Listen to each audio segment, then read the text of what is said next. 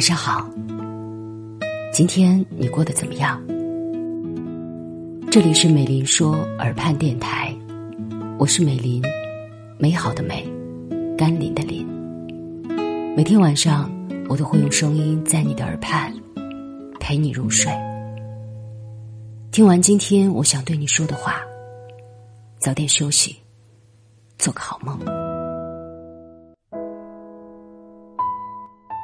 十几年前，我记得一位关注的媒体人古典，他讲了一个故事。他在武汉呢偶遇了一个朋友，一见面，朋友就向他吐槽公司太差劲，自己天天加班也没有等来升职加薪。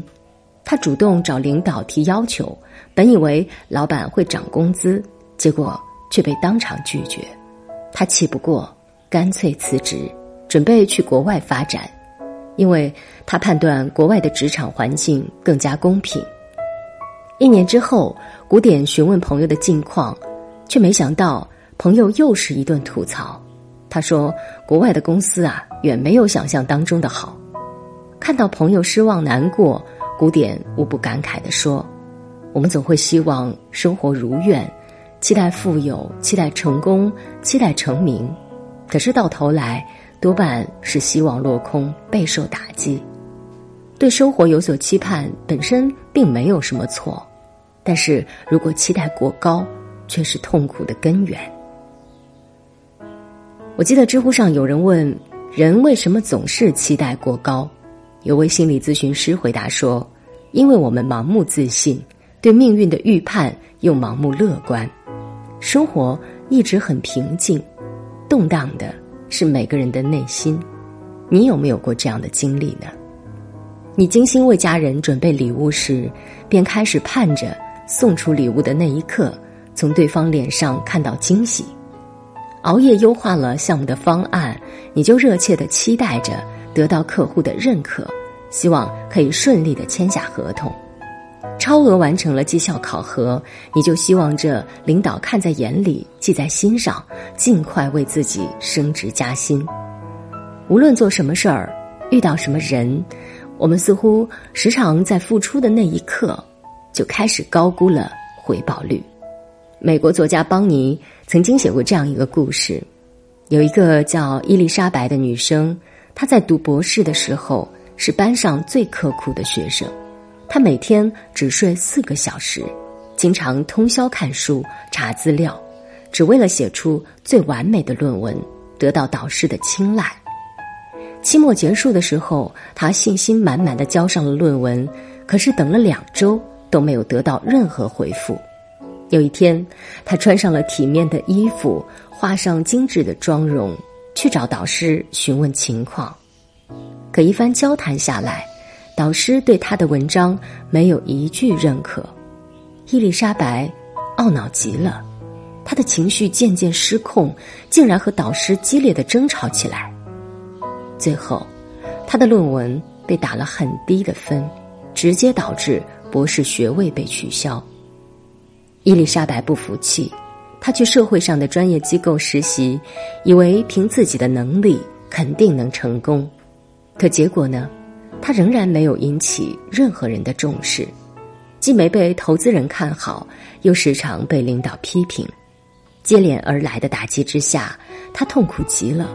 他在日记当中写下：“人生已绝望，生活充满了变数，即便再努力，也总会有我们控制不了的事情。强烈的渴求有可能的好结果。”我们势必会在高期待的心态当中，对生活产生失望，甚至会在一次次失望当中感到绝望。我还想起了作家刘墉讲过的一个过生日的故事：小英一直盼着丈夫为自己办一个盛大的生日聚会，结果生日当天，丈夫竟然因为工作繁忙，把她的生日忘了个一干二净。小英很失望。忍不住在办公室里哭了起来，同事堂姐赶忙过来关心，还慷慨的请小英吃了饭。从此，小英一有不顺心的事儿，就向堂姐吐槽，希望她能够随时宽慰自己。她还经常和她分享一些小秘密，把堂姐当成自己最好的闺蜜。忽然有一天，领导把小英叫去办公室，劈头盖脸骂了她一顿。事后他才知道，竟然是堂姐在领导面前告了他的状。原来堂姐从来都没把自己当过朋友，还利用自己在领导面前表现。小英难过极了，之后很长一段时间都郁郁寡欢。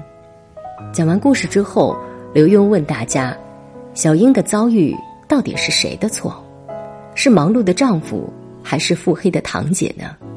其实都不是，是小英自己。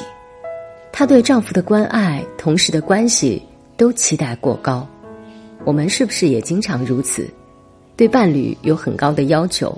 见不得对方对自己有一点怠慢，对孩子期待很高，容不得他们犯一点错误，把朋友想得太好，结果却总是被辜负。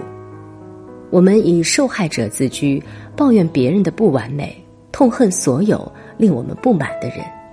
然而事实是，没有人能扛住你沉重的期待，也没有人能完全按你的想法去生活。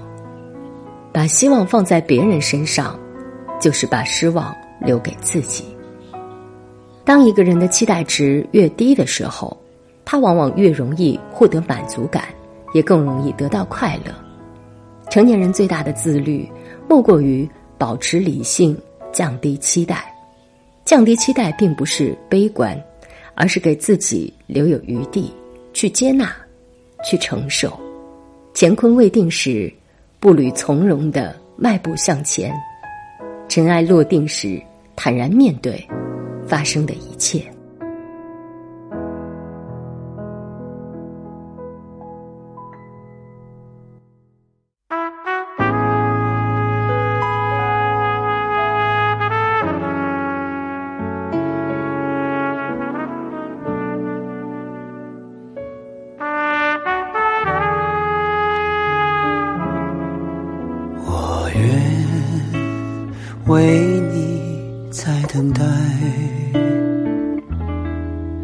也愿为你去忍耐，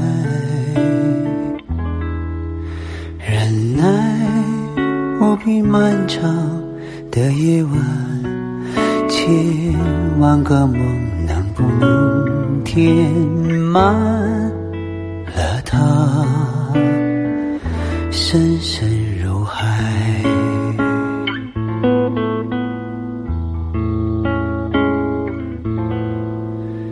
期待能让月光照进来，还有星星亮起来，不做噩梦的小孩，伴着清风安心走向未来。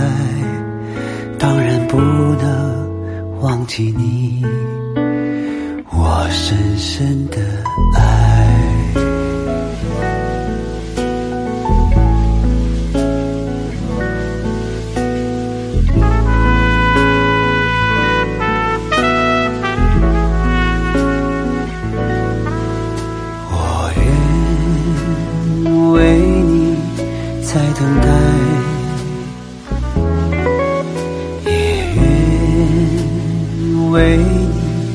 去忍耐，忍耐无比煎熬的等待，还要忍耐衰老的越来越快，痴心不改。